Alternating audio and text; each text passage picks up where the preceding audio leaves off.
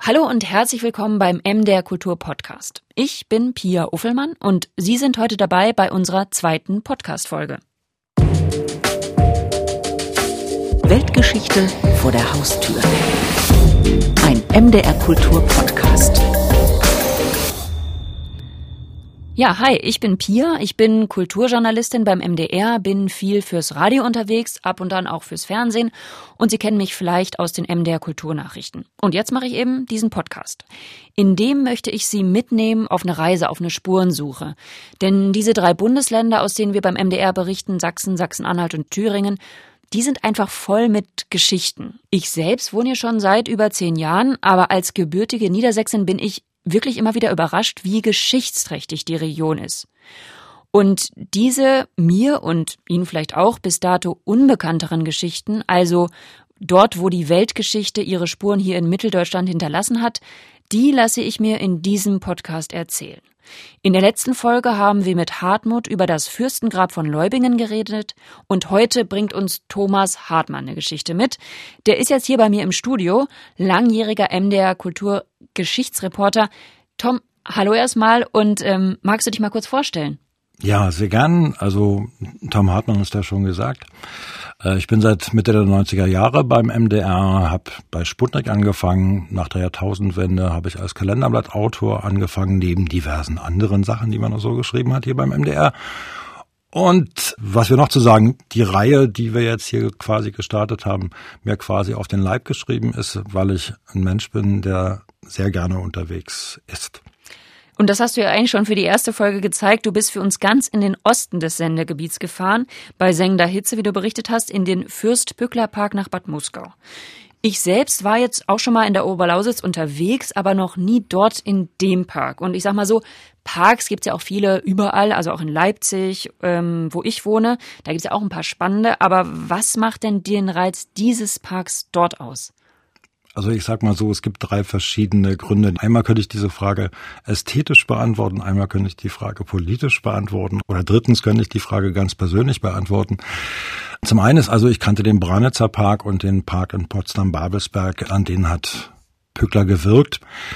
Den Park in Bad Muskau, den kannte ich noch nicht. Oder ich war schon mal da, aber da war ich 13, 14 Jahre alt, ewig her keinerlei Erinnerung mehr dran. Und außerdem, glaube ich, ist man in dem Alter für so einen Landschaftspark noch nicht so richtig weit, denke ich. Politisch finde ich spannend, dass der Park äh, an der deutsch-polnischen Grenze ist. Das heißt also, das ist ein grenzüberschreitendes Projekt. Heute natürlich, damals natürlich nicht.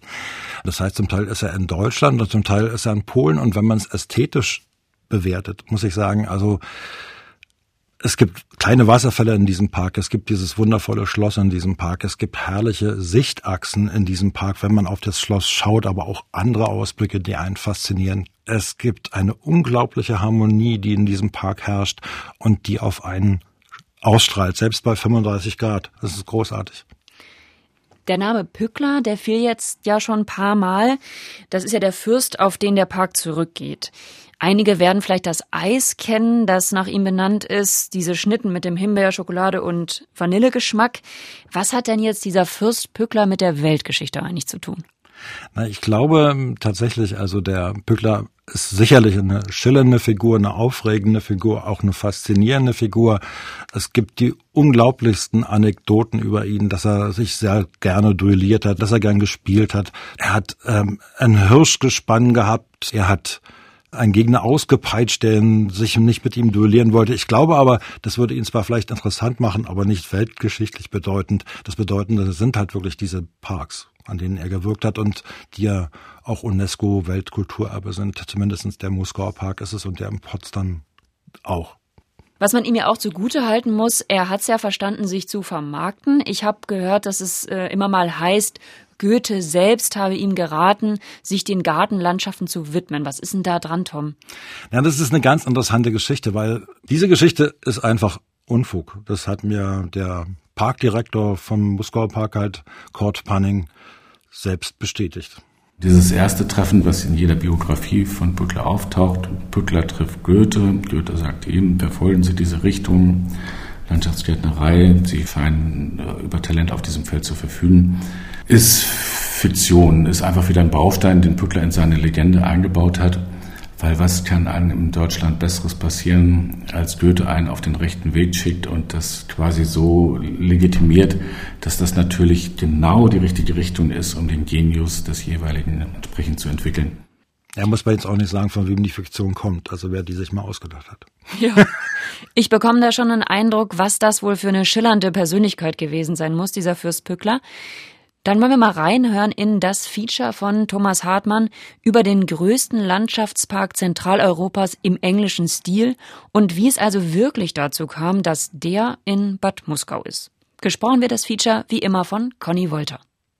Die große Kunst und Schwierigkeit beim Anlegen eines Parkes ist, verhältnismäßig wenig Dinge so zu benutzen, dass sie viele und ganz verschiedene Bilder ergeben, welche nicht als dieselben Gegenstände wiedererkannt werden, oder wenigstens einen ganz neuen, bisher nicht geahnten Effekt entfalten.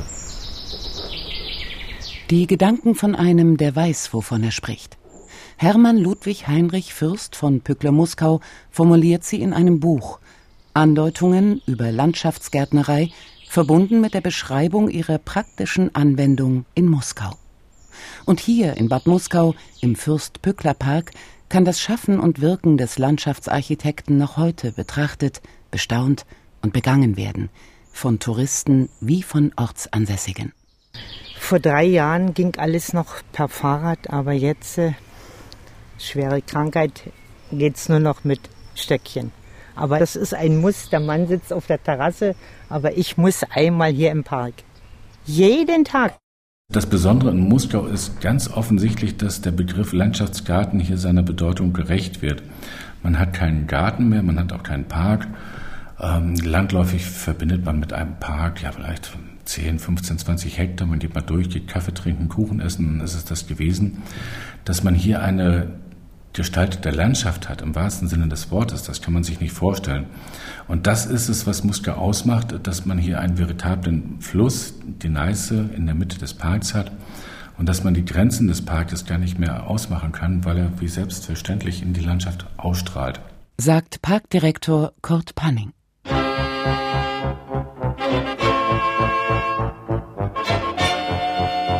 Bad Muskau liegt im Nordosten des Freistaates Sachsen in der Oberlausitz.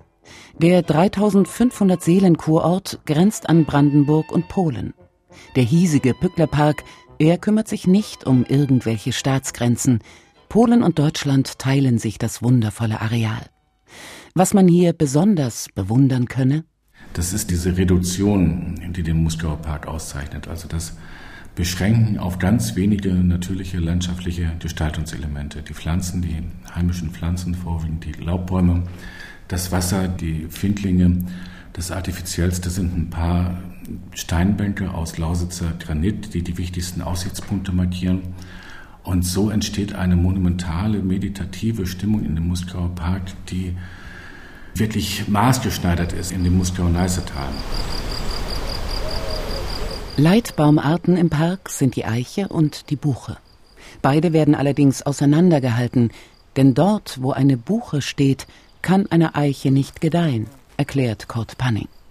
Diesen beiden Baumarten werden die Linde, die Hainbuche, der Ahorn, ab und an mal eine Kastanie zur Seite gestellt. Und das ist diese Beschränkung, dieses Puristische, dass man mit diesen wenigen Baumarten in der Anordnung, in der formalen Anordnung, aber auch in der Kombination der Arten zu immer neuen Varianten kommt, ohne dass es langweilig wird und gleichzeitig natürlich das Geheimnis, dass der Muskauer Park auf den Besucher, den Betrachter so unglaublich harmonisch wirkt.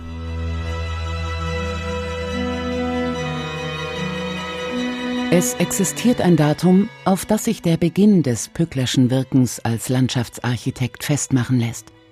Denn es gibt da ein Schreiben vom 1. Mai 1815, gerichtet an die Bewohner Muskaus. Es heißt darin, da ich von nun an entschlossen bin, für mein ganzes zukünftiges Leben meinen festen Wohnsitz in Muskau zu nehmen, um selbst für die Wohlfahrt meiner guten Bürger und Untertanen mit väterlicher Obhut wachen zu können und meine Einkünfte lieber ihnen als fremden Menschen zufließen zu lassen, so zweifle ich nicht, dass jeder Einwohner es mir gern gönnen wird, bei ernster Beschäftigung auch eine Lieblingsneigung zu befriedigen, deren Ausführung jedem von ihnen gleichfalls zum Vergnügen und zum wahren Nutzen gereichen muss. Ich meine die Anlegung meines Parks. In diesem Schreiben bittet Pückler um die Überlassung von Grundstücken gegen vernünftige Bedingungen und verspricht der Stadt unter anderem den Bau des Rathauses und des Schießhauses auf seine Kosten.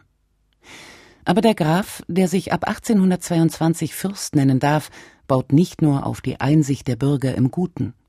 Die Drohung gehört gleichfalls zu seinem Repertoire.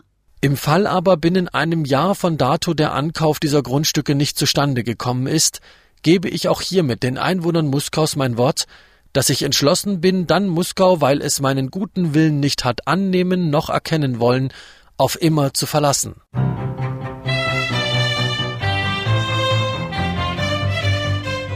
Die Reaktion der Muskauer auf das Vorhaben Pücklers? Grundsätzlich herrscht erstmal Skepsis, weil er ist natürlich als extrovertierter Mensch bekannt und man ist natürlich sehr misstrauisch, was er da machen möchte. Urteilt die Pückler-Biografin Nicole Bröhahn. Gleichzeitig ist man natürlich erfreut, dass er Ideen hat, was man nun aus dieser Standesherrschaft machen kann und denkt sicher auch an den eigenen Arbeitsplatz, dass es da natürlich Möglichkeiten gibt, sich einzubringen und so weiter. Warum aber verfällt Pückler überhaupt auf die Idee, in Muskau einen Landschaftspark zu gestalten? Um diese Frage zu beantworten, muss etwas weiter ausgeholt werden. Pückler erblickt 1785 auf Schloss Muskau das Licht der Welt. Als Sohn des Grafen Ludwig Erdmann von Pückler-Muskau und dessen Frau Clementine. Anlässlich ihrer Hochzeit wird eine kleine Parkanlage angelegt, die der künftige Landschaftsarchitekt aber wohlweislich verschweigt, so Kurt Panning. Um alles möglichst ja, öde, ähm, verstaubt erscheinen zu lassen und seine große Tat, die Anlage des Parks im Muskau und Neißetal, entsprechend größer erscheinen zu lassen. Die frisch gebackenen Eltern können oder wollen mit Hermann nicht viel anfangen. Der Vater interessiert sich nicht für den Sohn, und im Grunde wird das Verhältnis nie besser. Und über die Mutter, bei der Geburt ihres Kindes 15 Jahre alt, sagt Nicole Bröhan, Sie hat es dem Hauspersonal, den Gouvernanten, später auch Hauslehrern überlassen, den Sohn zu erziehen. Also sie hatte wirklich mit dem Jungen nicht viel zu tun, nicht viel am Hut. Es gab ja auch noch andere Kinder, gab ja noch Geschwister. Aber im Grunde wurden die Kinder vernachlässigt. Also man kann schon von diesem Begriff der Wohlstandsvernachlässigung vielleicht sprechen.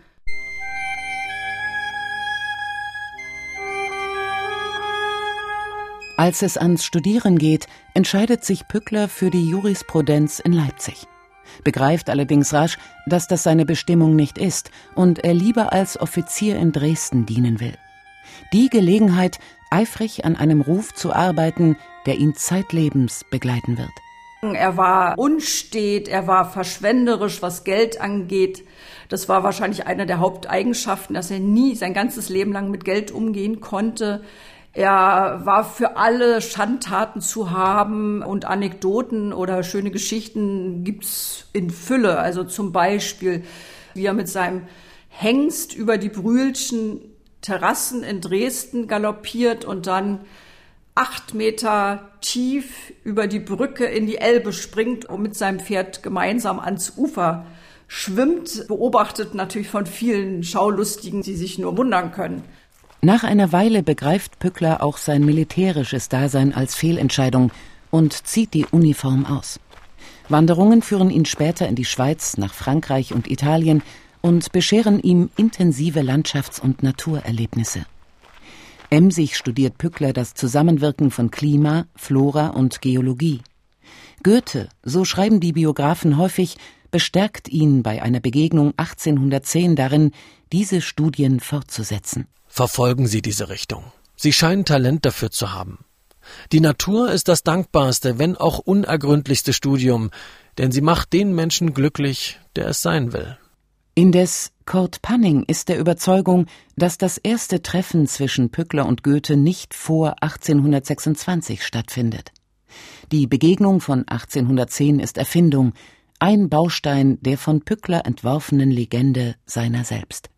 Also wir haben es mal recherchieren lassen und bei den Kollegen in Weimar angefragt, gibt es einen Beleg für diesen ersten Besuch und da ist nichts aufgetaucht. Das ist einfach so ein, so ein Inaugurationsmythos. Goethe spricht, Pückler macht und alles wird gut.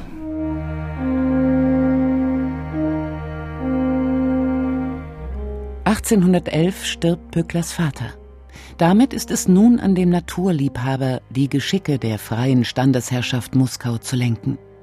Als Pückler im Zuge der Befreiungskriege nach England gerät, nutzt er die Chance, um sich ausgiebig mit den hiesigen Parks zu beschäftigen. Und die gesammelten Erfahrungen fließen in die Pläne ein, die er 1815 den Muskauer Bewohnern vorstellt, einen eigenen Park anzulegen. Es ist auch wirklich ein Reifeprozess gewesen. Also natürlich, er hatte alles mitgemacht und mitgenommen in jungen Jahren, was so ging. Das kennen wir ja alle vielleicht auch oder viele Menschen, äh, die sich austoben in der Jugend. Aber dann kommt ja doch irgendwann der Punkt, wo man ein bisschen was Ernsthafteres machen möchte. Und das war schon auch bei ihm so. Also er suchte schon nach einer Aufgabe, wo er sich reinknien kann. Benennt Nicole Bröhan einen sehr persönlichen Grund, dass Pückler unter die Landschaftsarchitekten tritt. Der Geldverschwender darf sich nun als Künstler verstehen, was auch kostet, doch ist das Geldausgeben nunmehr mit einem höheren Sinn versehen. Darüber hinaus hofft Pückler darauf, dass mit dem Park ein Anziehungspunkt und eine Beschäftigungsmöglichkeit entsteht. Nicht zu vergessen ist die politische Situation. Mit dem Wiener Kongress 1814-15 gehört die freie Standesherrschaft Muskau nicht mehr zu Sachsen, sondern zu Preußen. Unter diesem Aspekt betrachtet will Pückler durch den Park an Einfluss gewinnen. Doch nicht nur der Park dient diesem Zweck. Und das Zweite, was er machte, er bändelte an mit der geschiedenen Tochter des preußischen Staatskanzlers Hardenberg, ähm, heiratete sie dann auch 1817, sodass das eine doppelte Zangenbewegung gewesen ist nach 1815. Also einmal versuchte er auf dem künstlerischen Feld Flöcke einzuschlagen in diesem neuen preußischen Staat und gleichzeitig versprach er sich natürlich über Hardenberg auch eine gehörige politische Einflussnahme. Es wäre naiv zu glauben, dass Pückler von Anfang an den großen Parkplan im Kopf hat, den es von nun an zu befolgen gilt. Er brauchte ja die Ländereien, er brauchte die Grundstücke. Was nützt der schönste Plan, wenn ich die Grundstücke nicht habe? Und wenn ich das Grundstück nicht habe und es auch in den nächsten zehn Jahren nicht bekomme, dann beharre ich nicht auf irgendeinem virtuellen Plan, sondern dann lege ich den Park natürlich so an, führe die Wege so, dass ich das Grundstück ausklappe, aber der Park trotzdem funktioniert.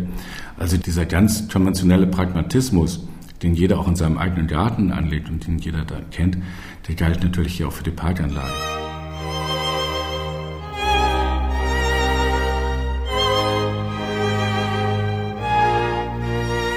Der Park wächst stetig. Allerdings ist das Thema Finanzen beständig ein leidiges. Schon 1817 beklagt Pückler das Ganze als törichtes Unternehmen, das er jetzt gewiss nicht anfangen würde. Der Landschaftsarchitekt setzt das vermeintlich törichte Unternehmen fort, bis er es sich nicht mehr leisten kann.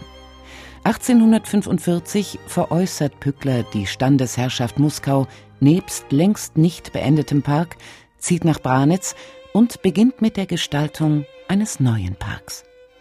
Rückblickend wird er einmal formulieren Kunst ist das Höchste und Edelste im Leben, denn es ist Schaffen zum Nutzen der Menschheit. Nach Kräften habe ich dies mein langes Leben hindurch im Reiche der Natur geübt. Das war das zweite Feature im MDR Kultur Podcast Weltgeschichte vor der Haustür zu Fürst Pückler und seinem Landschaftsgarten in Bad Muskau. Was mir besonders hängen geblieben ist, ist, was das eigentlich für eine vielschichtige Person war, dieser Fürst. Nicht nur jemand, der sich diesem Park verschrieben hat, sondern auch ein Abenteurer, jemand, der sich irgendwie immer selbst neu erfindet und, glaube ich, so ein bisschen an die Grenzen geht. So ist es mir jetzt hängen geblieben. Es war wie gesagt die zweite Ausgabe unseres Podcasts. Wenn Sie die erste Folge nochmal nachhören möchten, können Sie das einfach auf mdrkultur.de tun oder in der ARD Audiothek. Die nächste Podcast-Folge gibt es dann in zwei Wochen. Da bleiben wir beim Thema Garten und gucken mal wieder nach Thüringen und schauen, wieso im 16. Jahrhundert ein Pfarrer dazu kam, das erste Standardwerk zur Gartenanlage zu schreiben. Mir bleibt noch zu sagen, schön, dass Sie wieder dabei waren bei dieser Folge Weltgeschichte vor der Haustür. Ich bin Pia Uffelmann und sage Tschüss, bis in zwei Wochen.